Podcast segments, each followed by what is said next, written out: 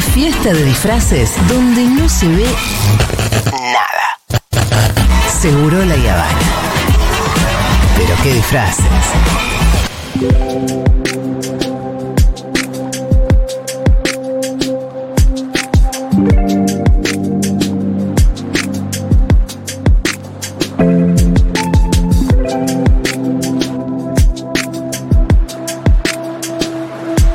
Bueno, estuve leyendo un librito eh, estos últimos días que me interesó muchísimo, así que invitamos a su autora, que es Ana Waisuk, que además es una vieja amiga de la noche, Ana. la noche. ¿Viste cuando decimos amigo de la noche? Bueno, literal. Literal. sí, Literal. Literalmente. Pero Ana es periodista y es editora. Eh, y esta es su primera novela, ¿no es cierto? Ana, yo me acuerdo cuando vos sacaste Chicos de Varsovia, que me lo mandaste. Sí. eh, y te tengo que confesar que lo tengo todavía en una pila de libros para leer. Muy bien, está muy bien. Pero Siempre ese- es bueno tener una pila de eh, libros para sí, leer. es una repila que el otro día Nacho Iraola, bueno, tu compañero, me pidió un videíto y yo lo hice como adelante de la pila esa que, de libros que tengo para leer. Así que de fondo estaba. Chicos de Varsovia era un libro como documental, ¿no es cierto? Sí, era, era una mezcla. Era, era la historia de un viaje que hice Sí. con mi papá a Polonia en búsqueda de eh, los orígenes de la familia, Sí. con tres primos de mi abuelo que habían peleado durante el levantamiento de Varsovia, que no se conoce mucho. Es lo- algo que pasó después del Sí. levantamiento del gueto y es cuando Hitler manda a destruir la ciudad a ras del suelo. Entonces era una mezcla de investigación, de Ajá. entrevistas que yo hice con sobrevivientes que habían venido a la Argentina, eh, de viaje, de crónica de viaje con mi papá, ensayo, poesía. Tenía un poco de todo, pero sí, era como bien, bien de no ficción. Sí. Este nuevo ya es más rarito. Sí. Más rari todo. Bueno, es un libro bien personal también, entiendo. Sí. Está escrito en una primera persona, Sí. con otros nombres la gente, hasta donde yo sé, Sí. es bastante fiel a una historia que pasó. Es bastante Te lo digo fiel. porque en la noche hemos hablado. Hemos hablado. Como de- amigas de- de la noche. Hemos hablado, podemos decir que Sí. hemos hablado de, mami- en mamita de En ser Mamita. mamitas. Sí, sí. En Mamita Bar, ese eh, bar eh, infesto de mundo que mucha gente conoce que está ahí en Álvarez Tomás, pero qué divertido que es Mamita. Sí, muy divertido. Y la última conversación que me acuerdo haber tenido era, bueno, estábamos todos ahí eh, eh, tomando en Mamita, y vos no porque estabas tratando de quedarte Sí. embarazada. Sí. Y ahí me contaste que estabas en tratamientos de fertilización asistida. A mí, a mí siempre me impacta mucho cuando alguien me habla de que está en, un- en- en pleno tratamiento porque, por, viste que hay algo que es como medio ajeno, pero al mismo tiempo cuando te lo cuentan hay algo que es, es muy angustiante y al mismo tiempo atravesado por un deseo total, Sí. ¿no? Es Porque, un poco así, es porque así. otra cosa vos andarías inyectándote la panza y pasando por tantas, tantas cosas que no por un deseo así total y absoluto. Sí, es un poco así, es un poco así y por eso, eh, digamos, cuando yo quise empezar a escribir Sí. el libro, que en realidad lo que yo quería escribir, todavía no tenía idea de que iba a terminar siendo una novela, en eso tuvo mucho que ver Juan Forn, Sí. con quien yo hice taller y, y Mirá. me, ayudó como a transformarla en una ficción. Yo sabía que quería escribir de la maternidad, Sí. porque todavía, como me imagino que te pasa a vos, porque lo primero que hicimos recién cuando nos saludamos es hablar de las De, la- pibas. de las nuestras pibitas que tienen 5 y 4. Sí. Renata Yo- y Rita. Yo todavía estoy como sí. Eh, No lo puedo creer. Estupefacta, ¿viste? Como, no, no puedo creer todavía que, viste, después Sí. cinco años después, porque es una, bueno, es un desafío Sí. como, como día a día.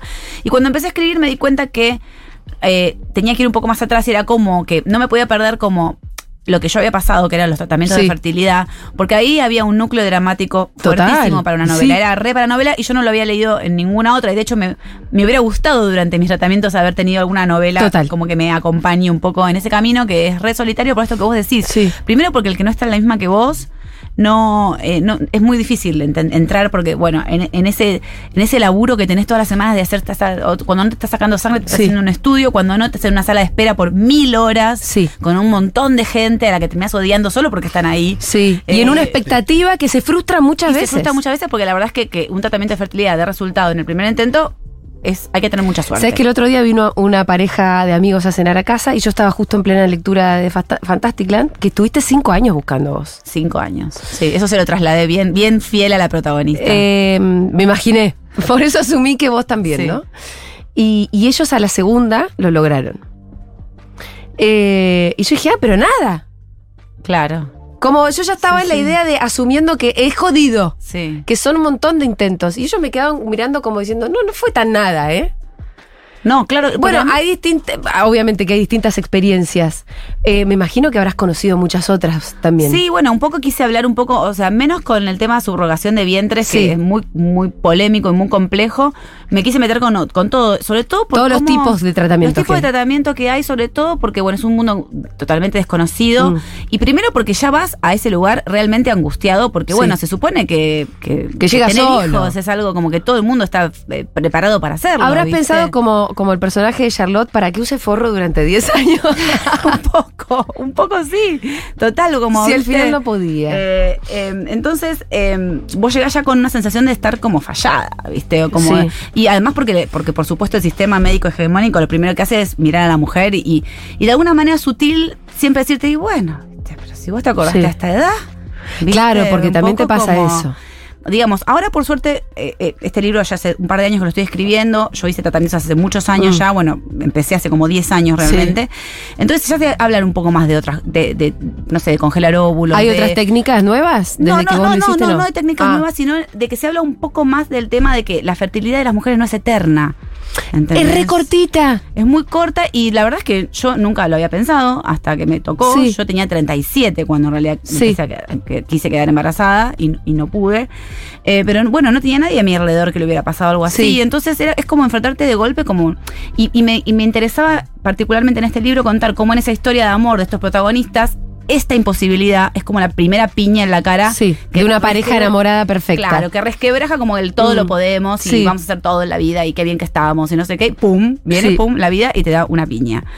Eh, entonces me parecía que era interesante eso y cómo también una pareja se va transformando a través, no solo de lo que, porque hay que pasar como pareja los Mm. tratamientos de fertilidad. Sí. No mucha gente, y mucha gente No, se separa en Hay el gente que se, para, se separa en el medio. Porque es, es muy duro, no porque no te quieras con la otra persona, porque te desgasta mucho. Sí.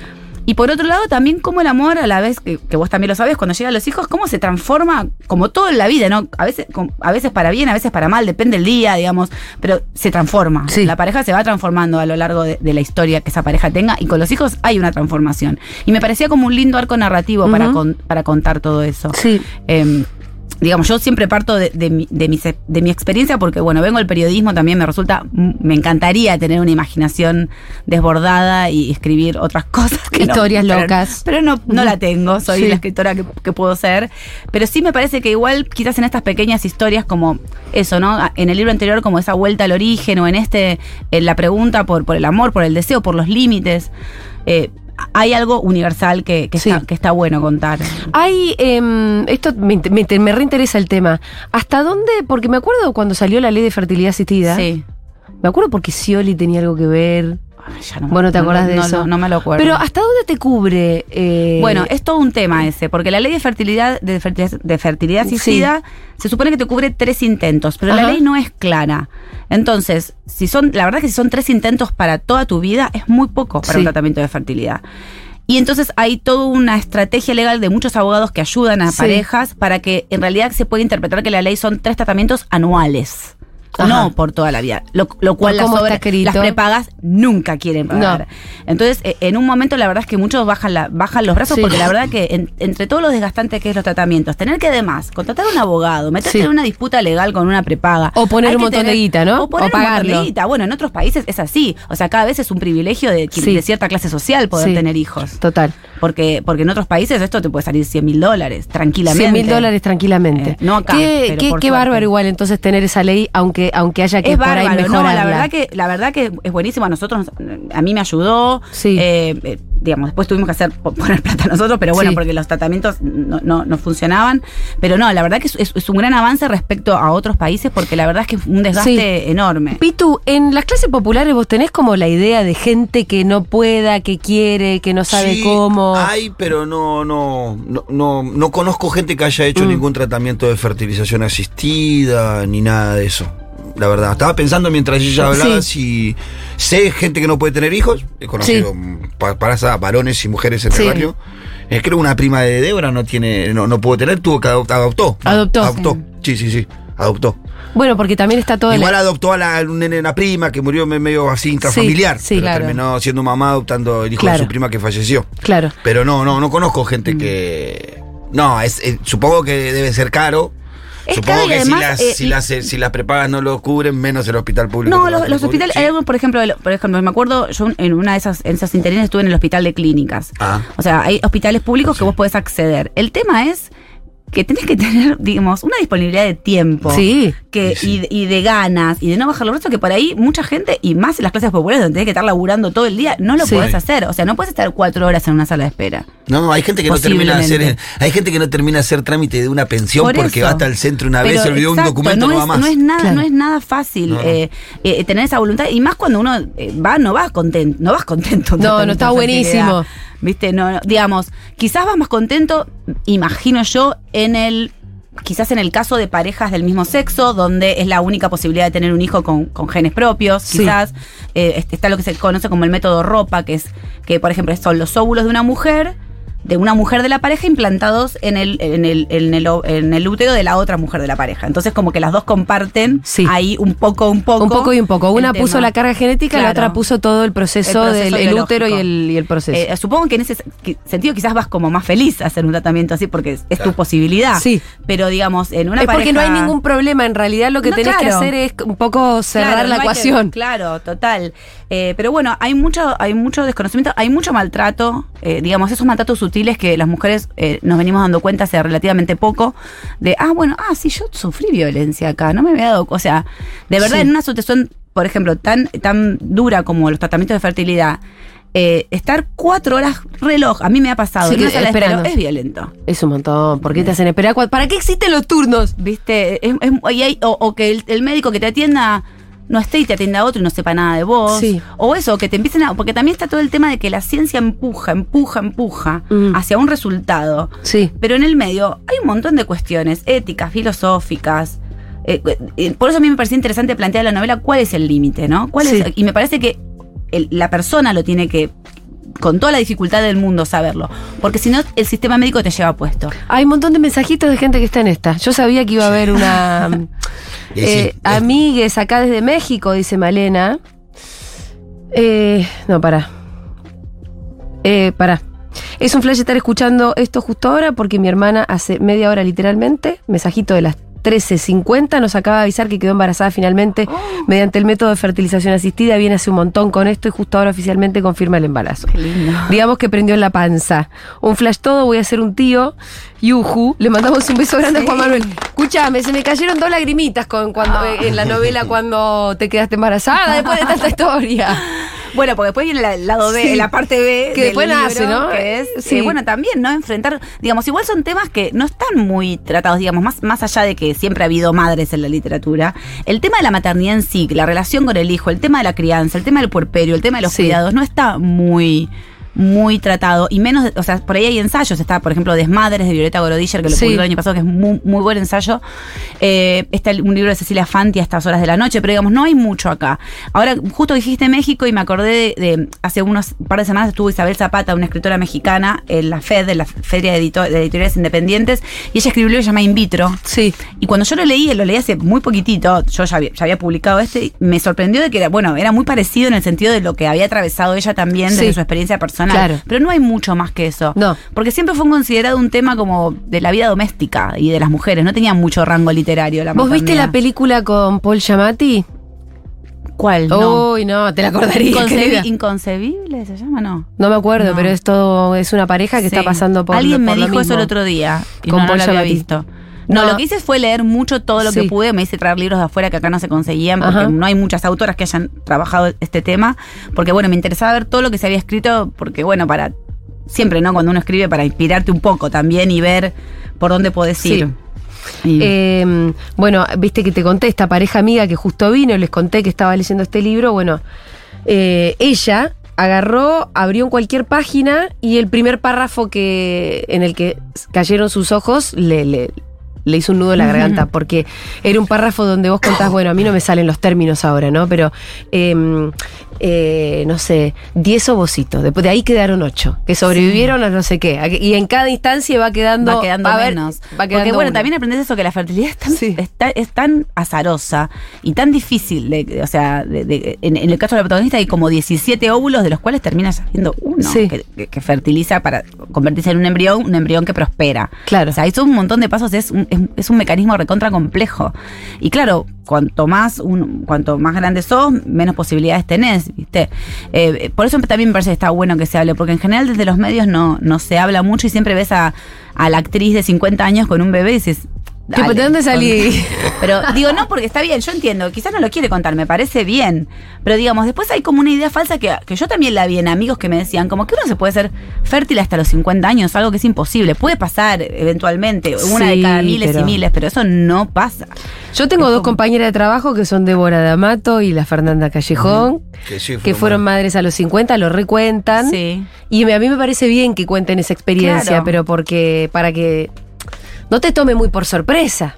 ¿Viste? Totalmente. Primero para, para, porque, ¿por qué no hablar de las maneras? Mm. Porque además, o sea, esos chicos tienen todo el derecho del mundo a saber cómo vinieron, que es, que es otro tema con el que yo me peleo en la Sí. novela, con el tema de la ovodonación. Que no hay ninguna ley en. Argentina acerca de si tiene que ser anónima o no, pero las Claro. clínicas te la venden como anónima. ¿Por qué? Porque a las clínicas les conviene. Sí.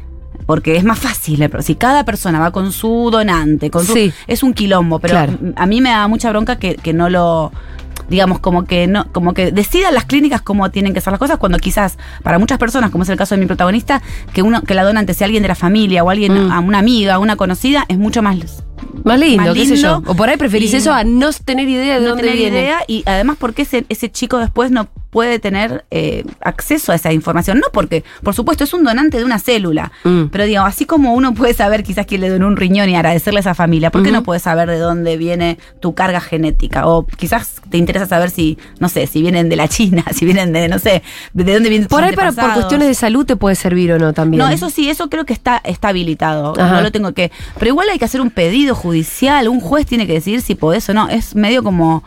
Digamos me, digamos, me parece que es una opción eh, que está buena la ovodonación, pero me parece muy mal que las clínicas como impongan sus criterios sin, sin que haya una ley eh, que, que, que les- sancionada desde el Estado, ¿viste? Porque la verdad es que la identidad es un tema recontra importante y la, Sí. y la identidad genética es parte de tu identidad. Estoy a días de hacer mi primera transferencia. Dice acá, a ver, su nombre, Ailén. Con muchos nervios. Gracias por esta entrevista. No se suele hablar del tema y estamos bastante solas. Todo el proceso es muy duro y desgastante. Lo que aprendí es que no depende todo de mí y hay que alegrarse de cada paso, por chiquito que sea, pero es muy difícil. ¿Qué es, ¿Cuál es la parte de la transferencia? La transferencia es cuando el- ese embrión ya eh, se formó, por suerte, tuviste la Bueno, suerte de que llegaste hasta el embrión. Llegaste hasta el embrión y el embrión está eh, criopreservado Ajá. y te lo van a, a transferir a tu... Sí. A tu Ahí puede ver- prender o no. Puede prender o no. Las posibilidades Pero- de que prenda existe una estadística, no Sí, se la queremos o decir a menos, Ailén. sí. La debe saber igual. Sí, no se lo vamos a decir. Bueno. Ailén, Digo, no, pero Ailén cruzamos Estamos los dedos haciendo por fuerza vos. por vos. Sí. Después contá, boluda, aparecé y contá. Porque ahora, vida Ah, pri- no. vidas privadas o private Ah, life esa es la de Paul Giamatti. La voy a ver, la voy a ver. Bueno, La voy sí. a ver. Eh, sí, todo el mundo me está diciendo acá, la de Paul Giamatti, bla, bla. ¿Cómo se llama el libro? Sí, lo dije poco. Fantastic Land de Ana Waisuk. ¿Lo dije bien? No, dije cualquier Sí. cosa. Bueno, La dije perfecto. Perfecto. Sudamericana, de editorial Sudamericana. Eh, hola, acá mujer de 32 años, sin pareja estable, y la experiencia me lleva a querer ser madre soltera. Mira. ¿La ley de fertilización asistida también es para mujeres solteras? Sí, yo Pregunta. creo que sí, ¿eh? Creo que ¿O sí. solo para las que tienen dificultades para concebir? No, creo que sí. Creo que también te tiene que cubrir. Te banca vos como madre sola. Ahora, ¿le daríamos el consejo de que vaya congelando a esta amiga? Sí, totalmente. Porque se envejecen nuestros Sí. amigos. adentro. Después de los 35. eh, Ya te dicen ni congeles. Digamos, el- la, la- la protagonista se pelea un montón Mm. con, con los médicos, pero tiene que aceptar después de que, de que sí, que hay, que tienen razón en ese punto, ¿no? Que siempre, pero que además, bueno, uno no se tiene que dejar llevar por, por las publicidades de co- como que si, como si fuese la salvación, ¿viste? No sé, Google dice Sí. que sus empleadas congelen óvulos y que tengan hijos más tarde. Es una posibilidad más, no quiere decir que eso funcione. Pero si tenés el dinero, si tenés eh, la posibilidad de hacerlo, es cuanto antes más chances vas a tener. Más chances vas a tener. Porque esos óvulos más jovencitos tienen más, más chances de después ser Claro, o sea, yo fertilizados. algo que yo no sabía es eso, que son las únicas células del cuerpo de una mujer que no que envejecen, o sea, est- están con Sí. vos desde, estaban en, estaban en, es Está- tuvieron siempre, te- las vas gastando cada vez que menstruas. Estaban en, en tu mamá, o sea, ya estaban cuando, es, es increíble como la transmisión, o sea, hay como dos generaciones adentro de cada uno Sí. de nuestros óvulos, ¿no? Porque se generaron, eh, eh, se generaron en la, en la panza de tu, de- digamos, mis Claro. óvulos se generaron en la panza de mi mamá. Cuando Entonces, sos ahí cuando un feto estoy- ya tenés claro. óvulos. Entonces, eso es la cantidad que vas a tener durante toda la vida. Entonces, son las únicas células que no se renuevan del cuerpo humano. Además de que vas, vas gastándolas. Bueno, con cada, con cada, Con cada menstruación, se van. perdés. claro. Sí. Y de- además, los que quedan van quedando viejos. Es Sí, tremendo. Tienen, tienen, solo so- so- tienen tu edad. O sea, tienen tu edad. Es una célula. Cuando las demás células del cuerpo cambian, no sé, algunas cada 28 días, algunas cada, digamos, son muy rápidos. Y en el caso de los varones no es así, porque los, esperma- los espermatozoides se renuevan cada tres meses. Acá no podemos gritarle al patriarcado. No tenemos Nos nada que- cagaron de verdad de todos lados, ¿eh? Acá ya tiene que ver quién fue. este, ¿A quién le ¿A quién- ¿A le qué nube le gritás? Claro. ¿A qué nube le gritás? Pero de verdad, uno ve una mujer de 35, 40 y estamos en la flor de la vida. Totalmente. Somos re jóvenes. Sí. Bueno, no sos joven para ser madre, ya fue.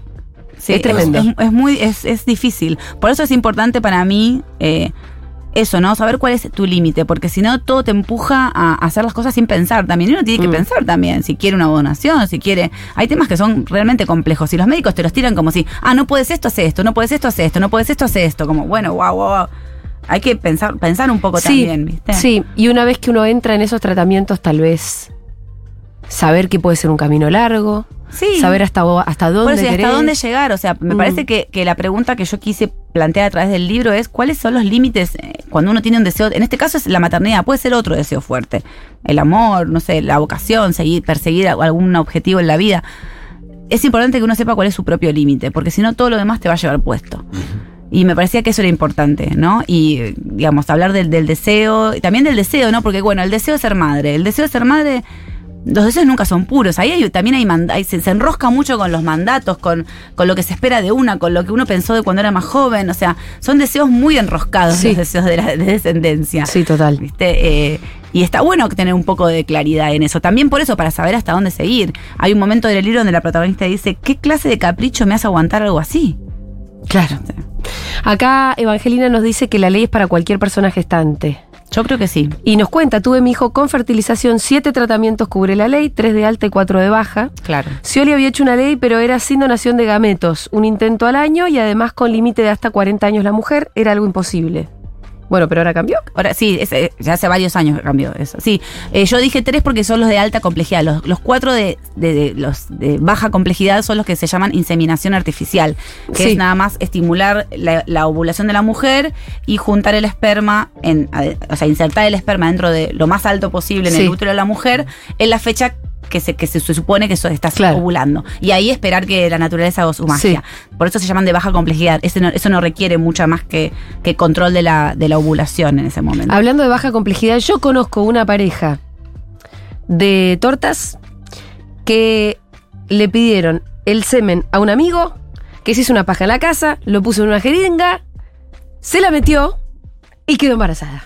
Bueno, sí, y también hay un caso así, el de... el Al de- segundo intento de esto, más artesanal imposible lo que te estoy contando. Bueno, lo- es, es público el caso de Albertina Carri y Marta Dylan Claro. y Alejandro Ross. También que, que además lograron la primera filiación con tres apellidos en Argentina. Sí. El hijo de, es de los tres. Y lo hicieron así, jeringa Sí, en mano. sí, ellos lo contaron alguna vez, Increíble. Porque una misma ha agarchado mucho para. ¿Viste? no ha pasado. Y no no ha ha pasado. Yo tengo 36 años en camino de congelar, pues nos corre el reloj y la ley te banca la fertilización, pero no congelar. Claro, eso sí. Y es son cierto. unos mangos. Sí, es, son tratamientos caros. A ver, un mensajito. Ah, chicas, qué manera eh, de mover cosas. Tengo 22 años y ahora de repente me voy a ir a congelar óvulos. ¿Qué onda? Nada, muy, muy 22 lindo que hablen de dijiste. esto y como incluso con un deseo no confirmado o a lo sumo muy lejano de maternar. Está buenísimo, la información siempre viene bárbaro. Hay un capítulo de Seinfeld que no sé si lo vieron. Seinfeld tiene su, su esperma, no sé por qué mierda lo tiene congelado. Y en un momento en el banco le cambian el precio. Ah, no, tiene su sangre congelada. Ah, Le cambia el precio y dice, ¿sabes qué? Me lo llevo todo. Me lo Entonces llevo se lleva la sangre en una heladerita en el auto, bueno. Eh, hola chicos, soy mamá de ovo donación de Feli. Yo siempre cuento mi experiencia a modo de información porque la mayoría de las personas no saben que existe esta posibilidad. Ni siquiera yo lo sabía cuando mi ginecóloga me dijo a los 30 que iba a ser difícil, que yo quedé embarazada de forma natural. Es un tema que todavía no supero, aún habiendo sido mamá y también tuve la suerte de que me quedé embarazada en el primer intento. Beso, feliz de que hoy hablen de esta temática, gracias. Ya pasó Seinfeld, Dieguito. La puta madre, qué manco que estás hoy, guacho. Estoy contando toda una historia y parecía que estoy en un capítulo de Seinfeld. Eh, mm, creo que es un buen momento para entender por qué no pensar en la adopción. Creo que muchas nos entendemos por qué recurrir a algo tan costoso y desgastante cuando hay tantos niños para adoptar. No es cierto. El otro día Es, es vino. un es como un lugar, perdón. Primero que es otro tema. Es como un lugar como, primero que no todo el mundo está dispuesto a adoptar. Y el segundo, te quiero contar algo que el otro día dijo Inés Esteves, eh, la actriz, en una entrevista, ella tiene dos hijas adoptivas. Y que decía de, qué hablar, de que, ah, bueno, porque no podés, adoptás. A ella, a ella le parecía como que era... eh, hablar de esos chicos como chicos de descartes. Bueno, como no puedo nada, agarro estos que están por acá, que no. ¿Entendés? Como Sí. que hay. Digamos, no, me parece que no es para todo el mundo. eh, e incluso yo, cono- yo conozco. Eh, tengo una, una amiga del mundo editorial también que ella adoptó cuatro chicos pudiendo perfectamente haber quedado embarazada ella, pero Claro. bueno, el- eligió ese Eligió camino. O sea, son diferentes caminos, digamos, que no es como el plan B, adoptar porque no pudiste. Son cosas sí, Son cosas diferentes, me Y parece. además que tampoco es cierto que esté lleno de chicos para adoptar. Es eh, hay niños grandes, sí, Sí, lo que pasa es que todo el mundo quiere bebés. y todo el mundo quiere un bebé. Pero el otro día cuando vinieron de, de la asociación Adopten Niños Grandes, nos contaban que no existe, no existen los bebés. Claro. Si vos tenés la voluntad de adoptar, tenés que bancarte que venga un nene grande con todo lo que eso implica. No lo digo como algo Sí, malo, pero sí, digo, sí, es otro es otra Es historia. historia, sí. Que venga, tal vez con hermanos, o sea, que sean hermanitos, porque hay muchas veces que no quieren separar a los hermanitos o no se quieren separar entre sí. Que venga con el mambo con el que sea que venga una personita que ya tiene cinco, seis años, siete, Mm. que por ahí la pasó re mal en la vida. O sea, para mí hay un amor enorme que hay que ponerle. Ah, sí, total. Pero, pero son cosas. Digamos, no, no me parece que sea como Pero por eso algo para recriminar ahí, bueno, ¿y por qué no adoptas? Porque no me parece que no es algo fácil y no es para, no es para todo el No es mundo. para todo el mundo. esa- No, no es para todo el mundo. también. No, Mm. por eso también es difícil que te lo den. Sí, claro. eh, justamente porque hay una ley que, que, que- que entiende que tampoco es para todo el mundo. Hay un montón de niños devueltos. Sí, eso es Nos enteramos sí, en sí. esa nota acá. Los- Y a mí se me rompe el corazón, pero hay gente que dice no. Mira, al final no. Ah, bueno. eh, Bueno, por eso, porque hay alguna cosa subterránea, me parece, de- de- es como la última, el último orejón del tarro. El, el pibe de desca- el- bueno, descarté todo, bueno, agarro este que no. ¿Viste? Como que hay como todo un- Sí. una algo subterráneo ahí, porque si no, ¿cómo vas a devolver a un pibe? ¿Cómo vas a devolver a uno un muchas pibe? veces tiene ganas de devolver Sí, el propio bueno, está bien, también, pero no lo haces. No lo haces. Eh, Yo tengo ganas de volver a la mía a veces, No. y Cuando empieza ¿A de dónde? devolverla, ¿a dónde la devuelvo? bueno, eso es lo que habla un poco la segunda parte del libro en el tema de, bueno, lo difícil que es, que es criar, ¿no? Y, y además, y, rom- y, digamos, romper con todos esos mandatos de la madre abnegada, eh, que ama pura e incondicionalmente, que sí, uno ama incondicionalmente a los hijos, pero bueno, es, conflictivo. Es conflictivo. Es conflictivo y quizás sea, lo más- quizás sea la, la relación más conflictiva humana entre padres e hijos. Mira, acá Claudia nos, a- nos aporta que además la adopción también es un, es un camino largo. Ella estuvo siete años para adoptar Claro. en lista de espera. Y que, se- que quería niños grandes. O sea, incluso poniendo, No es fácil. casi sin poner condiciones, estuvo siete años en lista de espera. Entonces, no, no, no. Es verdad que es el lugar común, pero no, no es tan así. Bueno, hay un montón de mensajitos. Ana, Ay, te quiero bueno. felicitar. El libro está buenísimo. A quienes les interese este tema o a quienes no, también les recomiendo un montón esta novela, Fantastic Land. Es de editorial sudamericana. Y bueno, se consigue en las librerías. Se consigue en las librerías, estamos en plena. eh, Salió hace un mes, así que todavía hay en todos lados. Felicitaciones a Gracias. vos por Renata, por el libro. Y un saludo a Nacho, que lo conocemos también de la noche. De la noche. a, ver, Ah, a ver si nos volvemos a encontrar en algún momento. Gracias, Julia. Gracias. Ana Juaizuk pasó por Seguro La Habana.